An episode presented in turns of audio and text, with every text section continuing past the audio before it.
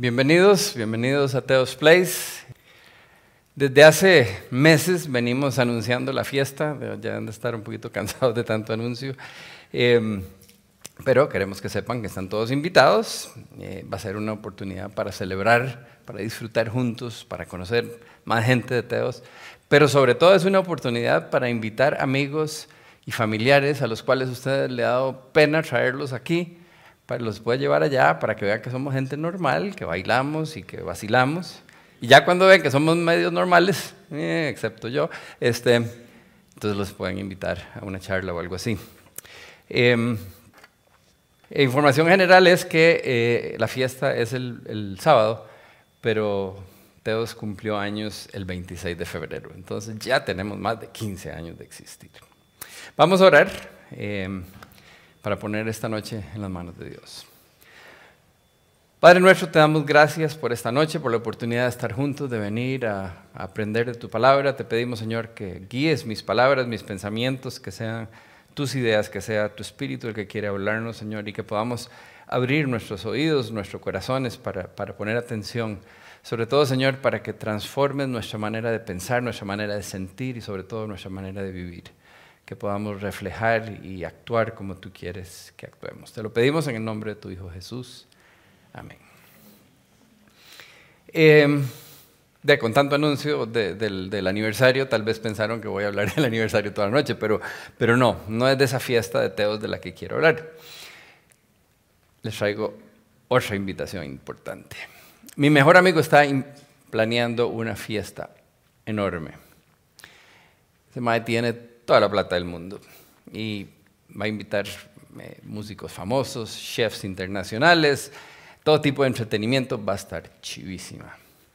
Y eh, el lugar, la invitación, decía, describía el lugar, pero era una, descripción, ¿verdad?, que, yo no podría transmitirla. Nada más les digo que es como algo fuera de este mundo, va a ser algo impresionante.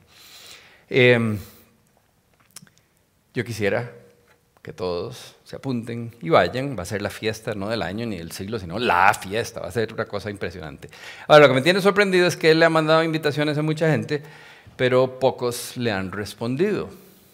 Y me sorprende a mí porque con algo tan impresionante como la fiesta que se me tiene pensada, ¿por qué va a haber alguien a recibir una invitación y perderse el evento? Lo único que se me ocurre es que tal vez no abrieron la invitación o nadie les ha contado de qué se trata. Y entonces yo estoy para contarles que verdaderamente es algo que no deberían de perdonar, eh, perdón, de, de, perderse, esa es la palabra, gracias. Em, el maestro es súper buena gente, es verdaderamente el maestro más buena gente que yo he conocido. Hizo un gran esfuerzo para poder invitar a todo el mundo y si no llega un montón de gente, yo creo que va a estar muy desilusionado. ¿Se imaginan qué huevado? hacer un gran esfuerzo, alguien que le traduzca a los de Madrid lo que quiere decir eso. Este, hacer un gran esfuerzo para tirar una fiesta de esta magnitud y que casi nadie llegue. Y yo no lo quiero ver triste, sería horrible. Entonces me pidió que le ayudara a invitar gente. Eh, la única condición es, si usted quiere ir, está invitado, lo único es que usted, una vez que acepta la invitación, tiene que aceptar que usted también va a invitar a otros. ¿Eh? Es la manera de, regar la bola rápido porque quiere que esté esa vara hasta reventar. Entonces, la buena noticia es que todos ustedes están invitados, solo tienen que confirmar y comprometerse a invitar a otros. Me imagino que algunos se dieron cuenta que no estoy hablando de una fiesta como la de la foto, ni la del aniversario, estoy hablando del reino de los cielos. Dios es el que tiene toda la plata del mundo y está preparando una fiesta increíble. En varios lugares en la Biblia nos habla de que va a haber un banquete de bodas, va a haber una celebración impresionante que Dios tiene preparada para todos aquellos que quieran ir, todos los que acepten la invitación a través de su Hijo Jesucristo. Pero hasta el momento muy poca gente ha respondido a la invitación de su Hijo. primera de Corintios 2.9. Sin embargo, como está escrito, ningún ojo ha visto, ningún oído ha escuchado, ninguna mente humana ha concebido lo que Dios ha preparado para quienes lo aman. Esa es la mejor descripción. Les decía que yo no puedo describirlo porque no hay manera de que mi cerebro pueda entender, comprender, imaginarse lo que Dios...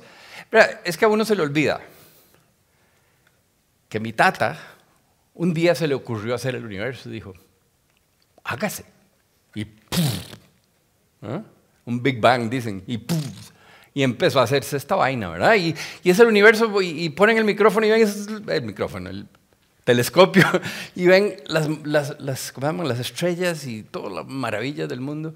Y, si nos vamos al nivel de microscópico, ¿verdad? Y vemos las células y cómo el cuerpo se... Es impresionante la creatividad y el poder de nuestro Dios. Y dice que tiene preparado para los que lo amamos cosas que ni siquiera nos podemos imaginar. Es una fiesta que usted no se quiere perder. Yo no entiendo por qué alguien podría querer no estar y recibir todo lo maravilloso que Dios tiene planeado para nosotros. Ahora, ¿se imaginan el dolor para el padre saber, sabiendo el sacrificio que hizo su hijo y que la gente lo ignore? Por otro lado, cuando pensamos en invitar a alguien a conocer a Dios, nos parece incómodo. ¿verdad? no es un tema fácil de hablar. Em, nos intimida, nos da miedo. Pensamos a veces que es una falta de respeto meterse en algo tan personal con alguien. Y buscamos excusas en nuestra mente, pero en realidad es que estamos nerviosos. Cuando me toca dar mensajes, a menudo, se han dado cuenta, si han puesto atención, muy a menudo les hablo de que el mundo está hecho leña, el mundo en que vivimos está hecho leña, lleno de corrupción, de violencia, de inmoralidad, de egoísmo, etcétera, y todo lo demás. Y normalmente los cristianos pensamos que el problema es falta de Dios. Esa es la frase, es que es falta de Dios, por eso está el mundo como estamos. Pero la realidad es que Dios nunca ha faltado. Dios siempre ha estado presente. Y ha invitado al mundo entero a disfrutar de una relación con Él, pero el mundo sigue no creyente, un porcentaje muy alto. Y el problema, pongan atención porque usted dice, el problema es que esos madres no creen. No, ese no es el problema. El problema es que los que creemos no les hemos contado a ellos de lo que se están perdiendo. El problema es que no hay suficientes cristianos con valor y fortaleza y convicción, sentido de agradecimiento y responsabilidad hacia Dios para contarle a los demás de lo que se están perdiendo. Y por eso el mundo está hecho leña. Porque la gente sigue viviendo sin Dios. Pero la culpa no es de ellos, ellos por default, nosotros desde que ¿verdad? no conocíamos al Señor, de alguna manera alguien nos ayudó a conocerlo y Dios nos ha ido transformando. Pero los que todavía no han oído, no es culpa de ellos, es culpa nuestra que no les hemos dicho. Romanos 10, 13, 14. Porque esto es lo que dice. Todos los que invoquen el nombre del Señor alcanzarán la salvación. Pero ¿cómo van a invocarlo si no han creído en Él? ¿Y cómo van a creer en Él si no han oído hablar de Él? ¿Y cómo van a oír si no hay quien les anuncie el mensaje? ¿Cómo van a creer si no hay quien les cuente? Triste, ¿verdad? A ver, ¿hay alguien aquí o que no esté viendo allá que conoció al Señor usted solito. Nadie le contó nada, simplemente le cayó del cielo. ¿Verdad que no? Ya fue que alguien los invitó aquí o a otro lugar, o que su mamá era muy creyente y le ayudó, o ¿verdad? alguien de alguna manera le contó y le ayudó a darse cuenta que usted necesitaba a Dios. No estaríamos aquí si alguien no nos hubiera contado. Qué triste, ¿verdad? Que la mayoría del mundo todavía no conoce a Dios. Jesús en Juan 17 está orándole al Padre y le dice, ya terminé mi obra, ya hice todo lo que me pediste que hiciera, todo lo necesario para abrirnos el camino al cielo a nosotros, no hace falta nada. Él vino a cumplir lo que Dios le pidió que hiciera y lo hizo todo. Pero antes de irse, dice, yo ya hice lo que me toca, ahora les voy a dejar una tarea a ustedes. A ustedes les toca invitar a la gente y contarles lo que yo hice. Mateo 28, 19, 20. Por tanto, vayan y hagan discípulos de todas las naciones, bautizándolos en el nombre del Padre y del Hijo y del Espíritu Santo, enseñándoles a obedecer todo lo que les he mandado a ustedes. Y les aseguro que estaré con ustedes siempre, hasta el fin del mundo. Jesús, antes de irse, esto es poquito antes de irse, ya había resucitado, estaba hablando, pero ya era en las últimas, y les dice, ahora sí, yo me voy, a ustedes les toca ir a todo lado, a todo el mundo, y darles el mensaje, contarles lo que yo hice, invitarlos. Y a los que acepten la invitación, que se comprometan a invitar a otros. Y así es como a través de miles de años la gente, por eso todavía habemos cristianos, porque alguien le contó a nuestros ancestros que le contaron a los demás para atrás y ahí para atrás, ¿verdad? Y se va a acabar aquí si nosotros no regamos la bola. A nosotros tenemos el llamado, la responsabilidad ante Dios de invitar a la gente a conocer a Jesús y decirles que una vez que se comprometan, ellos les toca invitar a otros también. Si se fijan por las palabras que están ahí, Jesús no hace una recomendación, no dice, yo les sugiero que después de que yo me vaya, ojalá, si tuvieran ganas, si pudieran, si no les da miedo, si no les da pena, que le cuenten a alguien. No dice así, dice, vayan a todas las naciones y háganlos, mis discípulos. No dice, si pueden, dice, vayan. Y nos da la responsabilidad de ir y contarle a todo el mundo y enseñarle todas las cosas que Él nos enseñó a nosotros. Bueno, a los discípulos que le enseñaron a otros y a otros y a otros y nos llegó a nosotros. Eh, él hizo todo el brete feo. Él pagó por nuestros pecados en la cruz. Sufrió por lo que nos tocaba a nosotros. Nos da nueva vida, nos envía el Espíritu Santo y solo nos pide que le contemos a los demás. Pónganlo así y, se dan cuenta que es ridículo, ¿verdad? Es, como, imagínense un mae que, no, hay un ejemplo, obviamente, que, llegue a la magnitud de lo que estamos hablando, pero imagínense que, un mae es medio genio y agarra y construye un cohete personal que usted va a poderle darle la vuelta al mundo y parquearlo en su choza y todo el asunto, y lo arma y le dice, tome, aquí está. Lo único que le pido es que si alguien le pregunta dónde lo sacó, que diga que yo se lo di. Y uno, ah, no, no, yo quiero el cohete, pero yo no voy a contar a nadie. Suena como ridículo. Pero lo que, lo que estamos hablando es aún más grande. Jesús dio su vida por nosotros, se sacrificó a pagar por nuestros pecados y nos dice, lo único que les pido es que vayan y le cuenten a todo el mundo.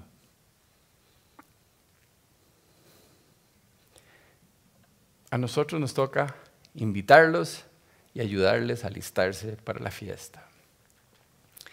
Ahora, nuestra motivación no debe ser solo obediencia a lo que Jesús dice aquí. Nuestra motivación debe ser amor. Amor a Dios que nos amó tanto que estuvo dispuesto a enviar a su Hijo amor a Jesús, que dio su vida por nosotros, y amor al prójimo, porque no queremos que se pierdan esta fiesta, porque no queremos que terminen lejos de Dios. Les decía, vamos a invitar a otros por amor a Dios. Me eh, estoy seguro que todos se acuerdan, porque a menudo lo repetimos, que cuando llegaron y le preguntaron a Jesús, de todos los mandamientos, ¿cuál es el más importante? Y él dijo, Amarás al Señor tu Dios con todo tu corazón, con toda tu mente, con todas tus fuerzas. Es el primero y el más importante.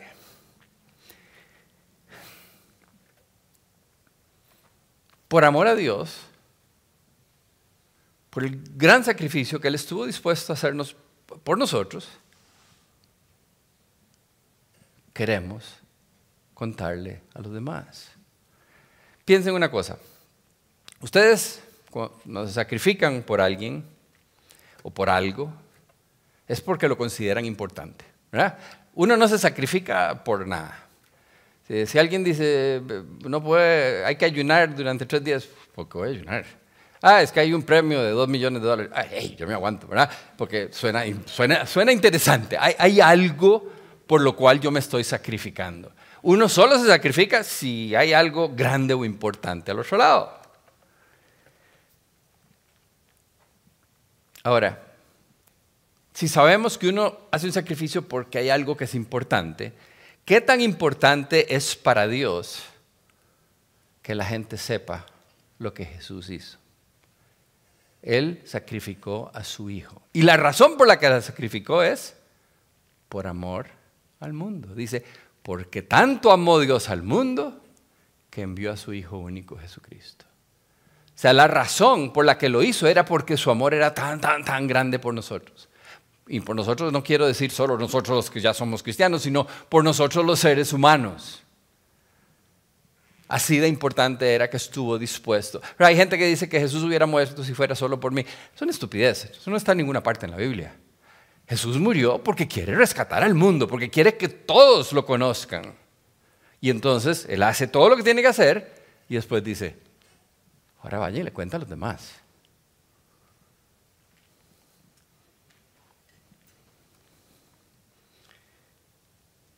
Yo creo que su deseo más grande es que todos puedan estar en esa fiesta. Primera de Timoteo 2, 3, 4. Esto es bueno y agradable a Dios nuestro Salvador, pues Él quiere que todos sean salvos y lleguen a conocer la verdad. Eso es lo que Dios quiere. Nos amaba tanto que envió a su Hijo, pero lo que Él quiere es que todos lo lleguen a conocer. Yo diría que ese es probablemente, y estoy adivinando por el contexto y por lo que dice la Biblia, que debe ser el deseo más grande que Dios tiene. Porque si hubiera algo más grande, hubiera sacrificado por otra, cosa, ¿verdad? Ese sacrificio tan enorme lo hizo por aquello que consideraba importante. Y si ese es el deseo más grande que Dios tiene, ¿no les gustaría contribuir a que se cumpla ese deseo? No sé si ustedes han oído de, Make a Wish Foundation, una fundación de Estados Unidos que buscan chiquitos que tienen alguna enfermedad terminal y entonces le preguntan que, cuál es su deseo más grande y tratan de hacérselo suceder, ¿verdad? Y a veces dicen, eh, quiero conocer al astronauta tal, y entonces llaman al astronauta y se le traen al astronauta, ¿verdad? O quiero ir a conocer la Torre Eiffel y lo llevan a, a París. Casi digo otro lado, pero bueno. Este, el asunto es que sienten como que qué lindo poder hacerle cumplir el deseo a este chiquito que está enfermo. Imagínense qué lindo sentir que nosotros pudimos contribuir un poquitito a que el deseo más grande que Dios tiene se cumpla. Por amor a Dios, vamos a hacer nuestro mejor esfuerzo por invitar a otros. Además de amor a Dios, por amor a, Jesús, queremos invitar a otros. Queremos ayudar a llevar a cabo la tarea que Él empezó. Él nos dijo que fuéramos y le contáramos a todo el mundo. Pero lo queremos hacer porque lo amamos, porque estamos agradecidos por lo que Él hizo por nosotros y para que su muerte no haya sido en vano. Qué triste pensar sacrificarse al nivel que Él lo hizo y que la gente ni se entere. no sé si se han dado cuenta, pero hay un montón de gente que nunca ha oído. Y, no es que necesitamos nacer en China o en, no sé dónde para no haber oído. Aquí en Costa Rica hay gente que no ha oído o no ha entendido. Nadie les ha explicado cuál es el mensaje. Les voy a poner un ejemplo. Bueno, yo soy media sangre tico, ¿verdad? Este, bueno, quiero decir, soy tico tico, pero mi papá era judío y mi mamá católica. Entonces, pero me llevaron a misa toda la vida y estuve en un colegio católico. Y no fue hasta después de eso que por primera vez llegué a un lugar y me explicaron. Yo sabía que Jesús existía, yo creía en Jesús, pero no sabía qué es lo que creía, nada más simplemente que existía y que se había muerto en una cruz, pero no entendía para qué y que tenía que ver eso conmigo. Y entonces yo creía que hay que portarse bien para irse al cielo. No había entendido que fue por amor que Dios entregó a su Hijo y que Él pagó por mis pecados. Y que si yo creo en eso, yo soy perdonado y soy adoptado y todo lo demás. Invitado a la fiesta. Pero durante 19 años no había oído eso, a pesar de haber nacido en Costa Rica. Y así hay probablemente hermanos de ustedes, o primos, o sobrinos, o abuelos, que nunca han entendido porque nadie les ha contado. Qué terrible que su muerte haya sido en vano. No sé ustedes, pero a mí me duele cuando yo me esfuerzo y hago un gran trabajo para algo y se echa a perder porque nadie le importa. No sé si alguna vez en la escuela hicieron un brete de esos de que pasa uno hasta medianoche ahí tratando de armar una maqueta o algo y uno dice, me quedó chivísima y el profe llega y dice, ah, sí. Ay, dan ganas de matarlo. ¿Se imaginan el dolor para Jesús de haber entregado su vida y que eso pase desapercibido? Que la gente ni se entere o no entienda qué fue lo que hizo. Que no sepan que han sido invitados a una nueva vida y a poder algún día estar en la presencia del Padre. Nosotros sabemos que Jesús es el único camino al Padre. Qué triste para Jesús pensar que su sacrificio no cumplió la razón de, haberlo hecho. Por amor a Jesús, vamos a hacer nuestro mejor esfuerzo para invitar a otros. Y una tercera razón es por amor a ellos, a los que le estamos contando. ¿eh? Si tenemos claro lo maravilloso que es conocer a Dios, la fiesta que nos espera, ¿cómo no vamos a invitar a todo el mundo? Ustedes han visto a los que anuncian la fiesta y la emoción que le ponen, ¿verdad? Porque están emocionados por la fiesta. En general, cuando nosotros descubrimos algo maravilloso, sea lo que sea, cualquier cosita aquí en la tierra, puede ser que vamos caminando por la playa y encontramos una concha de una forma que nunca habíamos visto en la vida, de un color raro, y decimos, ¡ay, qué cosa más linda! ¿Y cuál es nuestra reacción después de eso? A ver, gente normal aquí. Instagram es ahora, no se me ha ocurrido eso es ahora, ¿verdad? Pero antes era correr a enseñarle a alguien la conchita, ¿verdad? Porque no, no había Instagram. Ahora lo podemos exportar al mundo entero. Cualquier cosa. ¿verdad? descubrimos un restaurante delicioso y es como, tengo que contarle a todo el mundo, es el restaurante más rico de mi vida. Una buena película, vieron qué peliculón, tenés que ir a verla. Eso es lo que naturalmente sucede en nuestro corazón cuando estamos emocionados de algo, cuando algo nos ha causado una buena impresión. A la gente más cercana, sobre todo, queremos contarles para que disfruten de lo que nosotros estamos disfrutando. Tenemos meses de estar preparando la bendita fiesta. Hemos vendido más de 800 entradas. Vi que muchos no han levantado la mano, que no tienen entradas. Se están perdiendo un fiestón, ¿verdad? Eh, después de decir, ay, no sabía que iba a ser así tan chido. Bueno, ahí no puse atención, ¿verdad? Como 800 anuncios. Eh, pero lo que más me emociona a mí es la posibilidad de que todos invitemos amigos que no son creyentes para que vean una celebración que es nada más un pequeño destello del amor de Dios en la tierra. Que puedan ver cómo podemos disfrutar y vacilar sanamente, sin ser weird, no sé cómo se dice en español, bichos raros. Ahora, ¿Cómo es posible que les contemos del buen restaurante, que les contemos de la fiesta del aniversario, pero no les contemos del banquete al que están invitados? Y es que ya están invitados, nada más tenemos que contarles de lo maravilloso que es. Un, buen amigo mío eh, jugaba foot en el colegio en California y tenía su equipo, y mejores amigos eran los del equipo con el que jugaba y entró a la U y entró a la, uno de los más del equipo entró a la misma U que él y los dos lograron entrar en el equipo en Stanford. Eh, estaban en el equipo foot.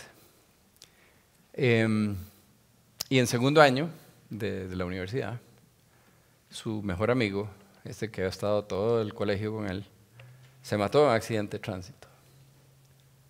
Y mi amigo, que era cristiano desde joven, nunca le había contado a su mejor amigo acerca de Jesús.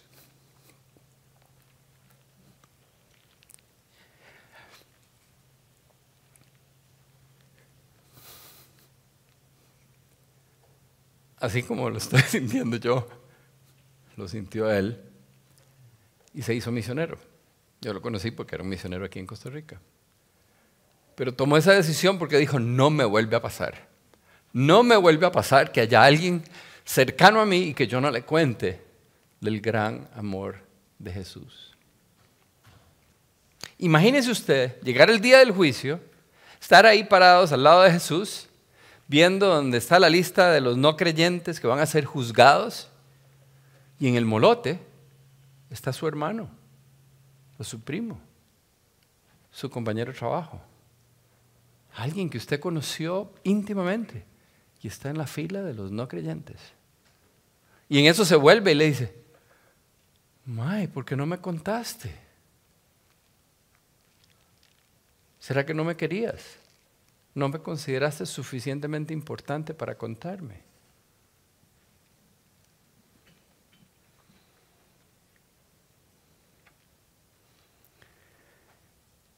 Yo no quiero que les pase eso.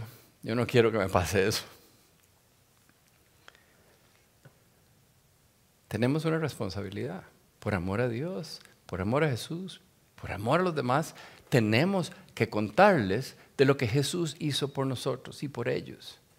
Y de lo que se están perdiendo, porque no solo es que algún día van a disfrutar en el cielo, en la gran fiesta, en el gran banquete, sino aquí en la tierra una mejor vida de la mano de Jesús y del poder del Espíritu Santo.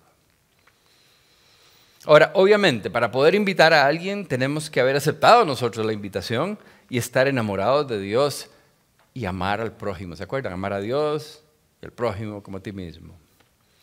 Pero si ya somos hijos de Dios y estamos disfrutando de una relación cercana con Dios, si estamos convencidos de que es la mejor vida que podemos vivir, estar con Jesús, y sabemos que hay gente que amamos que no conoce ese camino, ¿cómo no les vamos a contar? ¿Cómo nos vamos a invitar? Es como saber que su hermano, su primo, está infectado con un virus y se va a morir y usted tiene la vacuna, pero hay que pena contarle que yo tengo la vacuna. Mejor lo dejo que se muera. ¿Verdad? Es, así de ridículo. Peor, porque no es que, ¿verdad? Estamos hablando de algo eterno. Entonces, por amor a los demás, vamos a hacer nuestro mejor esfuerzo para invitarlos. Ahora, yo sé que los acabo de empujar un poquito duro. Y a veces no es falta de amor. A veces no es falta de amor, a veces es miedo. Muchos me han contado del miedo que sienten de compartir las buenas noticias. El miedo nos paraliza, no nos permite pensar claramente, nos dar un paso, no nos permite hacer lo que sabemos que deberíamos de hacer. Puede ser miedo a lo que van a pensar los demás, puede ser miedo a que digan, ay, que es pandereta o algo así, ¿verdad? Pero ¿será eso suficiente para dejar de invitarlos a esa fiesta? O sea, cuando tengan ese miedo, pónganse un momento a pensar, uy, qué miedo, qué miedo contarle de Jesús. Y pensar, pero si no le cuento, ¿qué le va a pasar a ella o a él? Tal vez a mí me toca, tal vez este es el momento, tal vez por eso estoy aquí.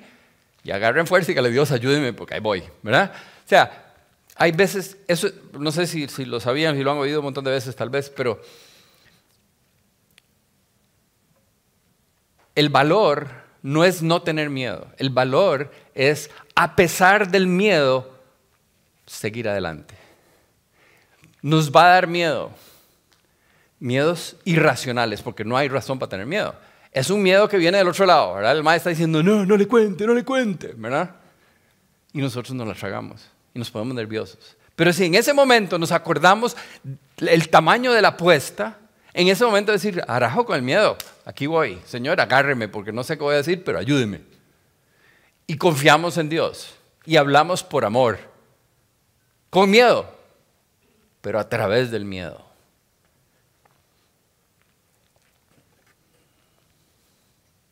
Ustedes me ven aquí todas las semanas o muchas semanas hablando de Dios y tal vez piensan que para mí esto es fácil, natural. Pero me da miedo. Me da miedo hablar de Dios. las veces que hago la invitación, ustedes no saben lo que uno siente en ese momento que voy a, preguntarle a ver si alguien quiere tomar una decisión y al menos nadie va a querer y yo estoy aquí parado y voy a hacer el ridículo, ¿verdad? Todas esas ideas pasan por mi cabeza a mil por hora. Y tengo que decirle, Dios, tengo que decir esto y tiene que salir de mi boca a pesar del miedo que puedo estar sintiendo. Cuando yo conocí al Señor, lo primero que quise era contarle a todos mis amigos, a mis hermanos. Pero el primer año no me animaba. Entonces, para Navidad le regalé una Biblia a cada uno de mis hermanos. De pensar, se volvió loco ese mae. sin explicación, nada más, tome regalo de Navidad. Ninguno estaba muy contento. Pasaron años antes de que uno de mis hermanos conociera al Señor y De los cuatro, ya tres son creyentes, pero todavía hay uno que falta. Entonces no es fácil, yo entiendo eso, no es fácil. El miedo es, es común, pero normalmente es irracional. ¿Miedo a qué? Dios sabía que íbamos a sentir miedo. Yo no sé si ustedes saben, pero la frase más común en la Biblia es, no tengas miedo. Y normalmente está acompañada porque yo estoy contigo. En esos momentos de miedo, acuérdense que Dios está con nosotros, que tenemos el poder del Espíritu Santo y que lo que vamos a decir es el mensaje que Dios mismo nos está pidiendo que comuniquemos. O sea, podemos tener miedo de hacer un montón de otras estupideces que sí hacemos, en las cuales Dios no está de acuerdo. Pero esta, que, es lo que Dios quiere que hagamos, es donde nunca deberíamos de tener miedo, porque Él está con nosotros. De hecho, el versículo que leímos en Mateo 28, 19 y 20, que decía, vayan a todas las naciones, háganlas mis discípulos, ¿verdad? Al final, el versículo 20 cierra diciendo, y yo estaré con ustedes todos los días hasta el fin del mundo. Jesús está diciendo, vayan a ser discípulos y yo los acompaño. O sea, no fear. A veces pensamos, pues que no estoy preparado para compartir algo tan importante. Apenas tengo poco tiempo de conocer a Jesús. Pero nadie se vuelve a Dios por una exposición o explicación teológica. Nos volvemos a Dios cuando el Espíritu Santo toca nuestros corazones y nos hace ver que Jesús es la solución.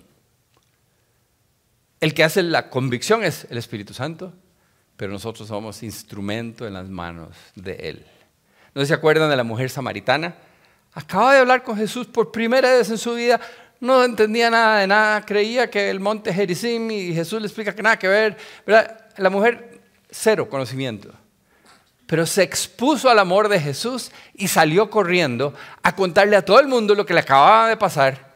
Y dice que el pueblo entero salió a ver a Jesús a raíz de su testimonio. Estaba tan emocionada.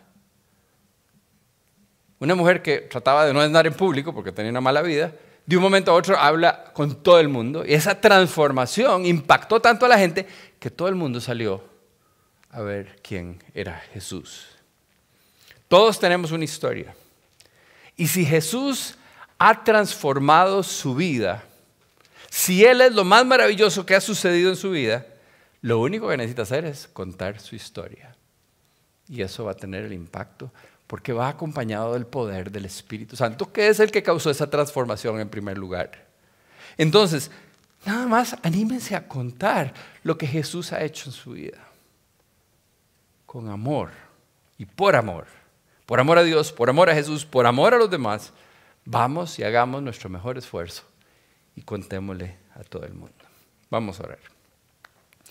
Padre nuestro, yo quiero darte gracias por esta noche, Padre. Espero que verdaderamente tu Espíritu Santo nos haya movido el piso, nos haya hecho pensar del el riesgo tan grande que corremos de no contarle a nuestros seres queridos del amor de Dios. De no contarle a todo el mundo, porque en realidad todo el mundo necesita escucharlo. Te pido que nos des valor. Te pido que, que podamos tomar cada uno aquí sentado, todos los que nos están viendo remotamente, la decisión, Señor, yo quiero ser instrumento en tus manos. Guíame a hablar con los demás. Dame la, la fortaleza, el valor para actuar a pesar del miedo que pueda sentir. Te pido, Señor, que nos ayudes a cada uno a tomar esa decisión y a disponernos para ser herramienta útil para que muchos, muchos más puedan conocer de tu amor. Te pido todo esto en el nombre de tu Hijo Jesús. Amén. Ahora les van a poner una canción que se llama Nobody, en inglés, pero pónganle atención, yo creo que los va a motivar.